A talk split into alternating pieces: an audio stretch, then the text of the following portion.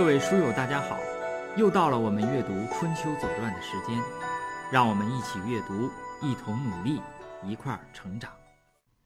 进入到鲁僖公二十三年，呃，我们呢先回顾一下二十二年，因为二十二年呢有一件大事儿，就是泓之战，呃，一场这个奇葩的战争。这个战争呢，因为大家都知道这场战争，也有好多人讲这场战争，讲的都非常好。呃，我呢在这个地方特别的啰嗦了一个小时，我看那个时间好像一小时多多一点儿，是吧？所以说呢，嗯，因为它很重要啊。那么我在期间呢，我还是我觉得，呃，这还是得 道道歉吧，就是我引入了是清日的甲午战争，因为我觉得我们应该。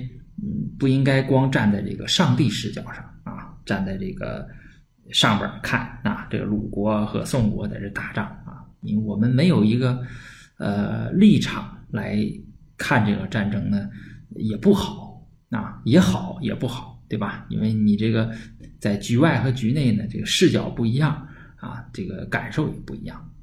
那么，为了站站在这个战败国的这个视角呢？来审视和总结战争呢，我就呃特意提了一下这个清日的甲午海海战，那个这个可能让大家比较难受吧，但是我觉得呃这个东西我们不能忽略啊，我们一定要吸取这个教训。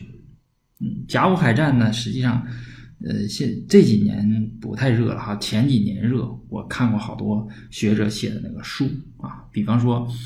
当时呢，从战术素养上来看，就是我们相同射速的那个这个战舰上的这个炮啊，呃，发炮的这个数量呢，实际上我们北洋水师的这些海军比这个日军的那个海军啊，其实比他们发炮的这个数量比他们还多，就说我们战术素养不差的，而且打的也比较英勇，但是也有。败类对吧？也有就是一开战掉头就跑的啊，嗯，但是呢也有好的啊。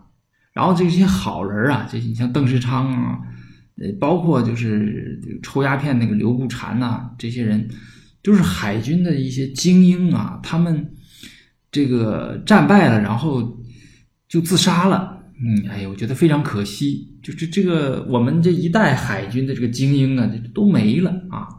所以说这个战败就自杀这个事儿啊，这个我我觉得可惜。我觉得他们要是留下来之后呢，可能就贡献会更大。你像邓世昌，那真是非常决心，他的这个爱犬把他都给救上来了，他都啊都都还选择死亡，就是他实在接受不了这个这种呃这种战争的这种结局啊。你这场战争真的很可惜。只要运气稍微好一点儿，可能都不见得是是这种结果。但是啊，这没办法啊。这个呃，我们说这个历史呢，它是是被偶然性的这种事件所呃触发的。当然，它这个趋势是必然的。但是呢，你引发这个就是往前呃驱动这个事儿、触发这个事儿呢，往往都是一些。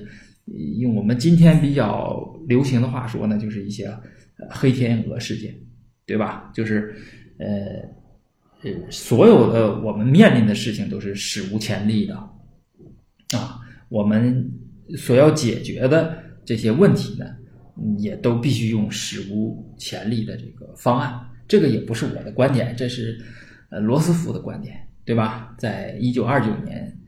呃，一九三三年，这你看还不到一百年呢，快到一百年了。这美国也很惨嘛，就是它大萧条，就是甚至它出现了什么情况，就是饥饿。呃，当时呃罗斯福刚呃当总统的时候，就发放了大概四十亿美元啊，那个年代啊，那个年代这个四十亿美元就已经很很很可怕了哈，就是把这个补助发下去，让因为有些人。有些家庭已经没法活了，就是马上要面临着被饿死了，所以说，嗯，他也只能是先救下急，啊，然后他就开始推行新政。他的这个话就是刚才我说的话，大概的意思就是说，大萧条是史无前例的灾难，你要想解决它，必须用史无前例的这个方案。然后呢，他就开始推行他这个新政。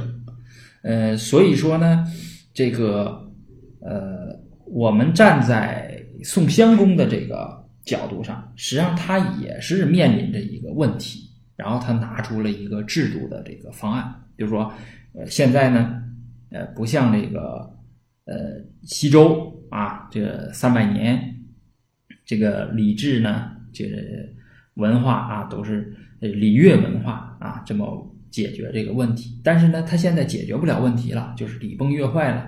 为什么呢？因为这个社会的这个科技啊往前发展，这个呃导致人民的这个生活呢开始呃变好，对吧？所以人口激增，我们在春秋里边都看到这个开始出现，就人和野生动物之间已发生冲突，然后是各个文化的。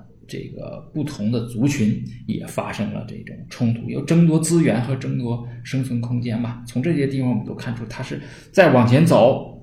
呃，他们这一代人啊，就是呃齐桓公啊、宋襄公他们这一代人，他们面临的实际上也是史无前例的问题，就是前面的那个办法不行了，导致各种混乱了，那么你就得拿出一个。的制度了，对吧？拿出一个史无前例的制度来解决这种史无前例的这种问题。那宋襄公呢，他就是想把这个老的，就用我们今天的话说，大家不理解就什么地方，就说啊，是现在我们面临着这样或那样的问题，那怎么办呢？那这样吧，我们把这个明朝时候的问题拿出来。你比如说现在美国啊，美国对我们，呃，这个对我们。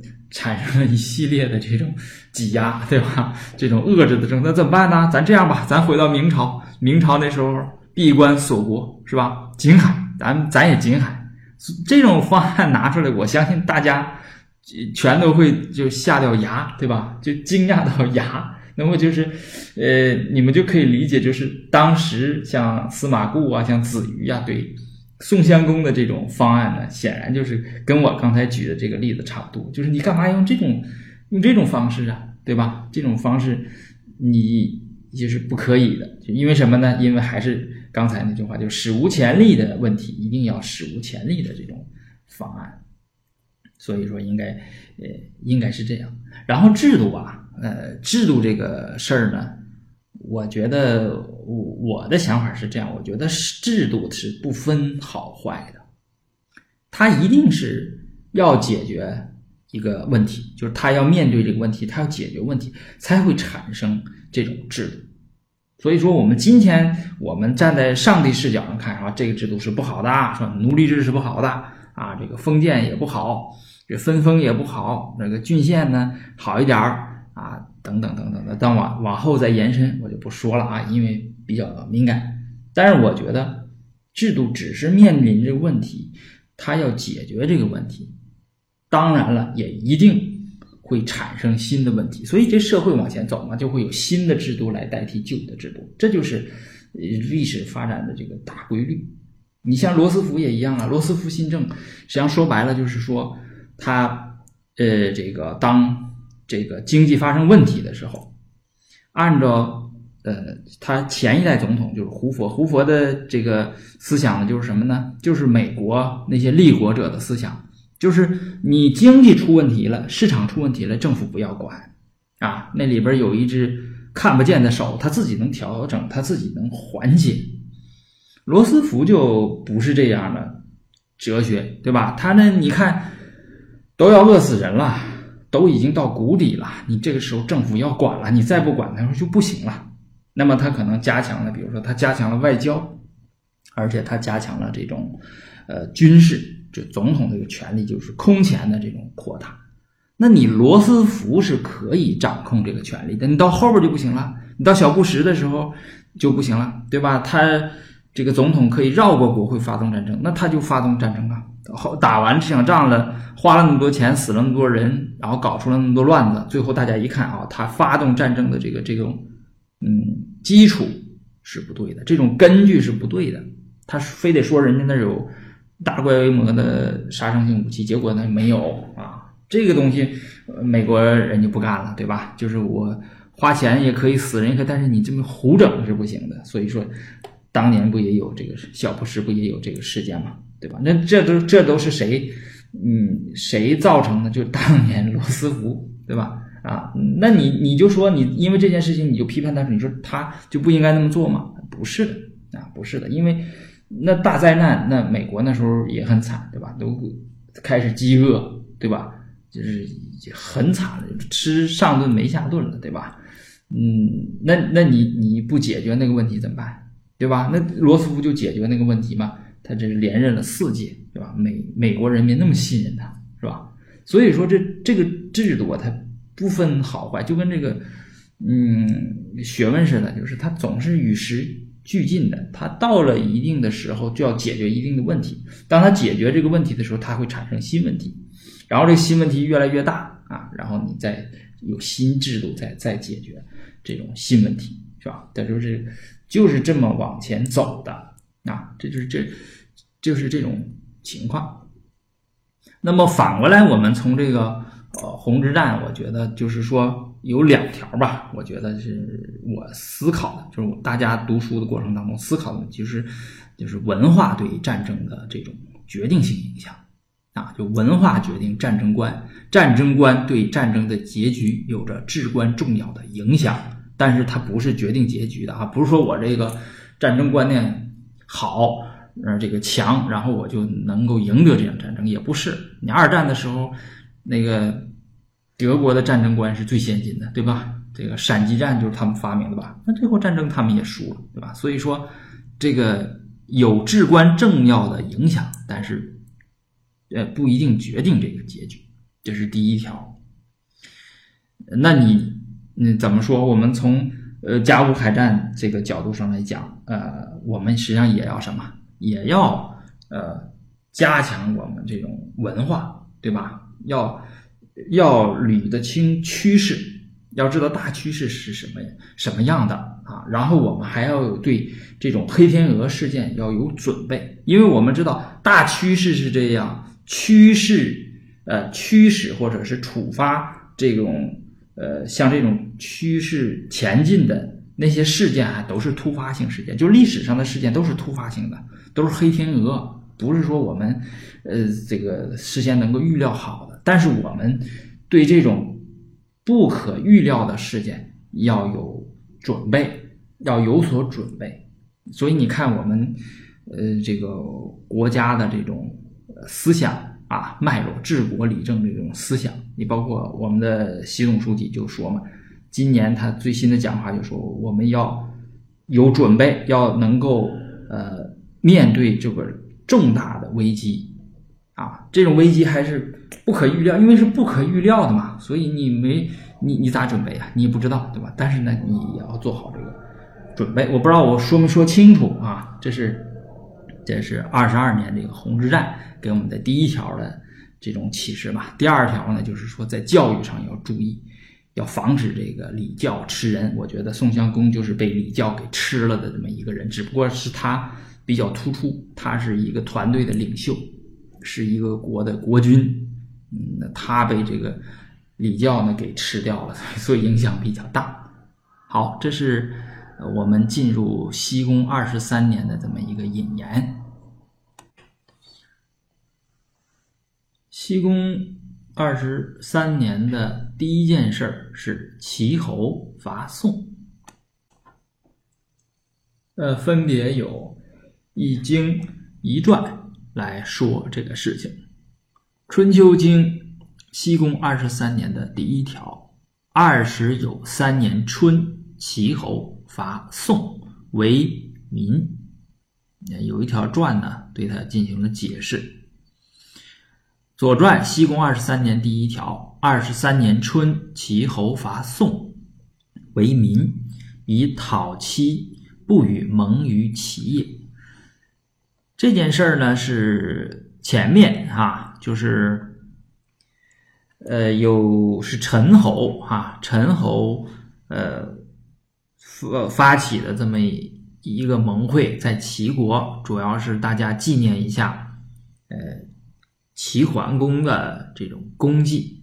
大家怀念一下齐桓公，为什么怀念齐桓公？因为宋襄公在那儿作药，对吧？执滕子为曹，用曾子啊，做了一些跟齐桓呢，呃，相大相径庭的这么一些事情，对吧？齐桓呢，我们说他是帮助诸侯国，但是呢，宋襄公呢，却是呃打压啊，杀伐呃这些小的诸侯国。啊，他是两种方式，所以说呢，这个当然了，这个在这场盟会上就不会邀请宋襄公，对吧？主要是针对他的嘛，所以他没来，他没来呢，然后这个齐孝公就因为这件事情就来打这个宋国。这个民在哪儿呢？我给出了一个地图，但是我没标，大家可以嗯找一下。就是在鲁和宋之间啊，有一个呃这个地方啊，鲁宋之间是今天的应该归哪个管呢？归济宁市啊，所所属的下边有一个金乡县，它的这个县呢大概是呃西南吧，有有这么一个地方啊，把这地方给给围了哈。呃，这个齐孝公啊，这是怎么说呢？呃，他这个这个人，我觉得真是叫什么？当呃，历史学家评价就是无道啊。那么宋襄公之前是纳齐孝公上位，所以宋襄公对齐孝公而言呢，他是有元力之恩，他是有恩的。那么陆上之盟呢，也就是宋襄公请求，呃，楚国和齐国支持他做盟主啊。这场盟会呢，那么齐国的态度就是有个新词儿叫“皮里杨秋”啊，“皮里杨秋”呢，是我从这个电视剧《知否》里边听到的啊。它这个原词儿呢叫“皮里春秋”，就是我心里边持。呃，贬的这个态度，但是我嘴上不说，啊，当时呢，呃，这个齐孝公应该就是这个态度啊。后来那个，呃，这个春秋呢，这个春字呢被避讳，好像是某一个，呃，一个某一个后啊，是王后啊，是太后啊，我忘了哈，避避讳他，所以把这个春改成阳，就皮里春秋改成皮里阳秋。那么陆上之盟。齐孝公皮里杨丘，于之会呢，他干脆就没参加，因为正常的话，哈，就是按照宋襄公的设想，就是于之会，因为宋襄公排到第一嘛，他是主盟的啊，他应该是在这场盟会上确立他盟主这个地位。那于之会呢，这个齐国干脆就没参加。当然了，于之会上呢，楚国使坏，对吧？突然一下把宋襄公给抓住了啊。呃，然后呢，导致了这个洪之战。洪之战的，这个宋国惨败啊。这个齐孝一看，哟呵，这宋宋襄公躺在那儿养伤，不行了，对吧？那么他乘人之危，然后恩将仇报。所以说，可见这个齐孝公啊，真是真是无道啊。后面呢？还有他的戏份啊，就齐孝公还做了一些事儿。那么他我们读到的时候呢，大家就知道这条线呢，我们先放在这儿。总而言之，就是齐孝公后面的行为更加验证了他无道这一点。那么这属于什么行为啊？用我们今天来说，就是属于落井下石。所以说齐孝公，嗯，你看他前面啊，这个和狄啊。这个签约啊，结盟啊，到现在呢，对宋国呢，自己的这种恩人，然后落井下石，所以说呢，他的这个格局啊，这点能耐啊，就无外乎齐国呢，他是一世而霸。就齐桓公这一辈子啊，他不像晋国，晋国是一百年，除了呃晋文之后，后边的都是啊，他都都是这个霸主。这是第一件事儿啊，是。齐侯伐宋，第二件事儿呢，就是呃宋襄公卒，有一经一传啊，《春秋经》西公二十二年的第二条，夏五月庚寅，宋公资府卒。《左传》呢，呃，解释了一下，就是夏五月，宋襄公卒，伤于红故也，就是在红之战，他这个大腿不受伤了嘛，然后过了大概五个月，然后他就因为伤重啊，就去世了。那么这个比起这种征战杀伐呀，我更关心的是啥问题呢？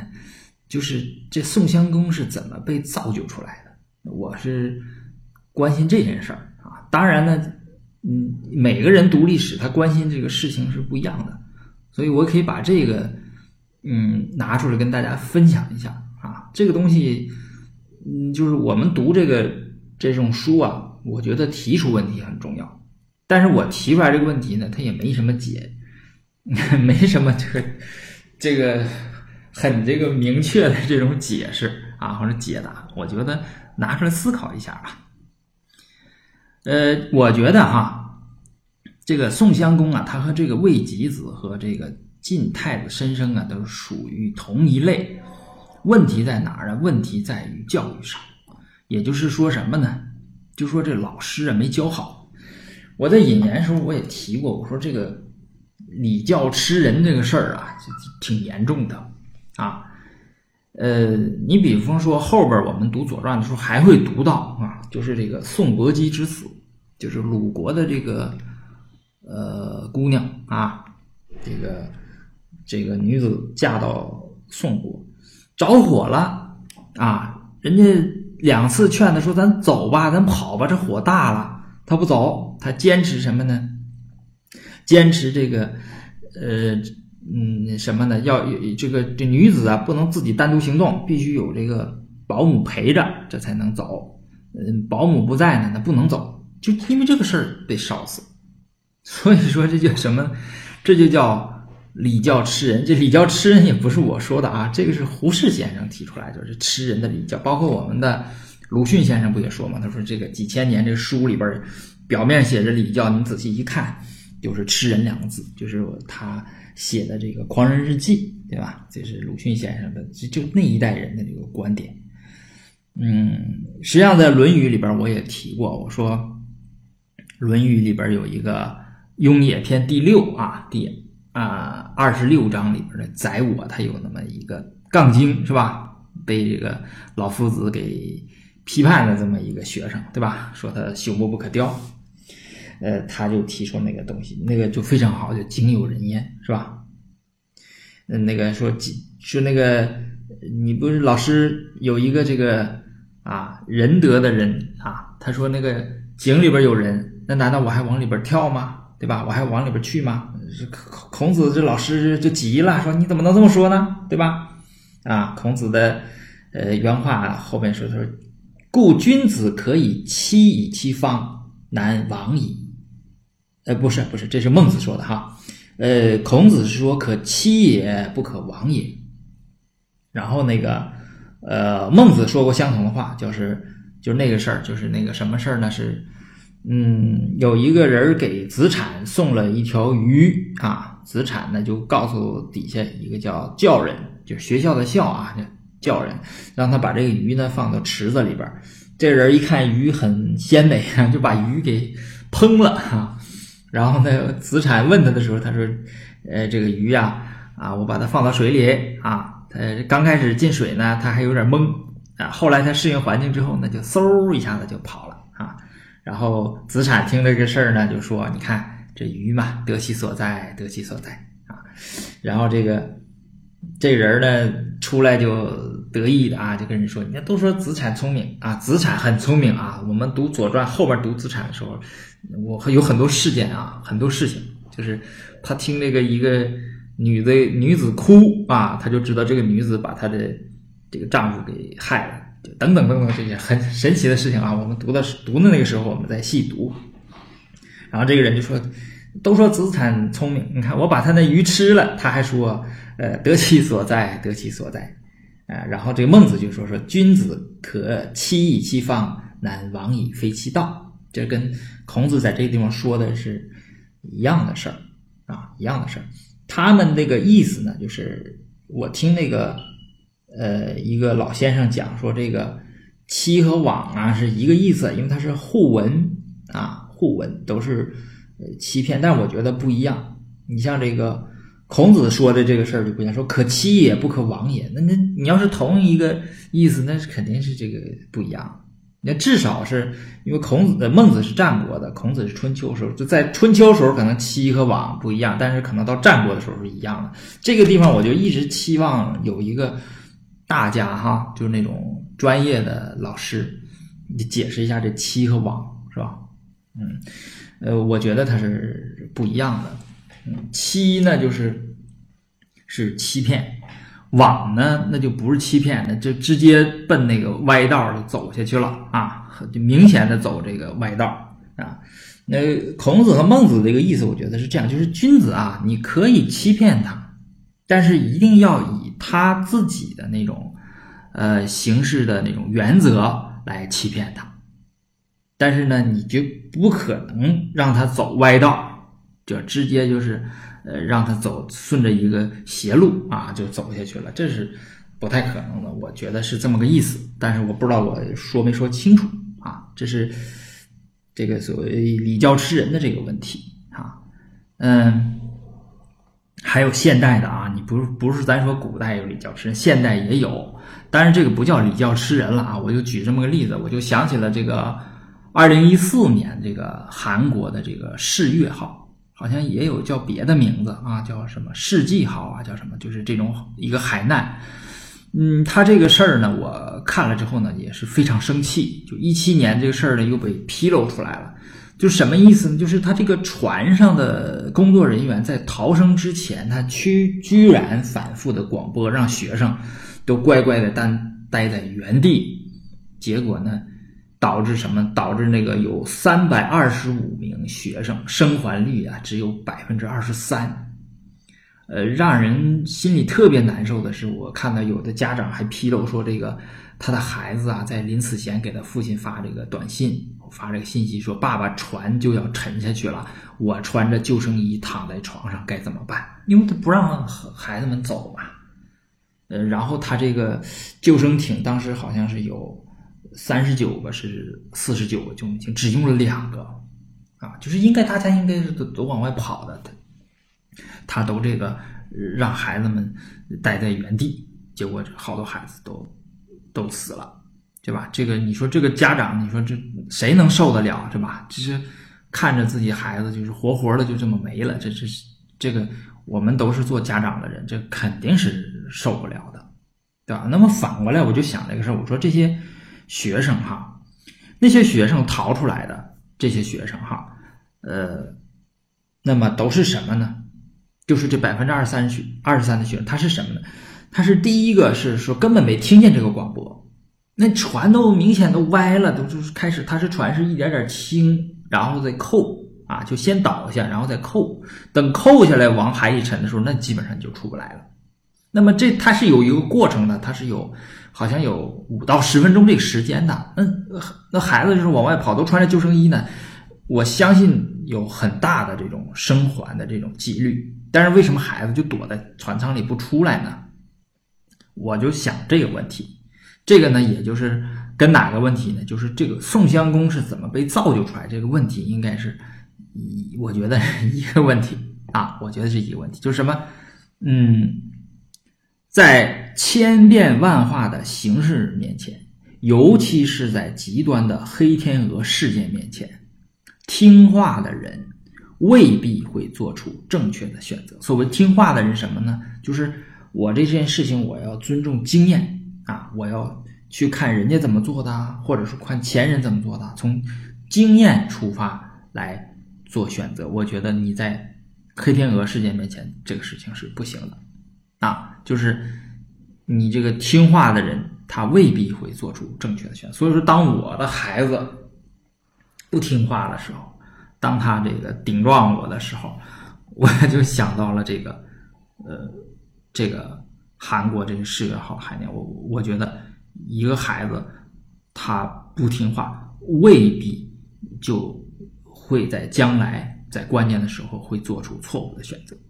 那呃，所以我也说这个呃，载我的那个井有人焉，那个杠精啊，载我也叫载鱼是吧？那个杠精啊，那个那是有道理的。虽然说呃，孔子和孟子呢，他没有对这个井有人焉呢。这个这个引发这个我这个这个思考，他都是说可欺也不可亡也。但是我觉得这个地方我们还是要，呃，就鼓励孩子那种开创性的思维，鼓励孩子去批判性的思维啊，因为真的是这样，真真真的好多人这个鼓动年轻人作恶的时候，他基本上全是打着仁义的旗号。然后真是就说那井里边有仁义，让让年轻的孩子往里边跳，也真是这样。所以说，呃，这个礼教吃人问题，呃，大家真的要注意。我们读书啊，尤其好多家长，你你可千万别说我这个孩子一定要听话就好，未必啊，未必。你像这个宋襄公，一定就是听话的孩子，对吧？是这个像吉子啊、申生啊，都是听话的孩子，就被老师给教死了。你这个，嗯，这种经验哈，这种道理是对的，在平常的这种事情啊，常规的这种事情，呃，问题是是对的。但是你在那种极端的那种突发的事情面前，那可就可能要有问题。哎，所以说呢，这个宋襄公卒啊，我们就。呃，说到这儿，啊，说到这儿，下面呢，我们说第三件事儿，就是，呃，楚人伐陈。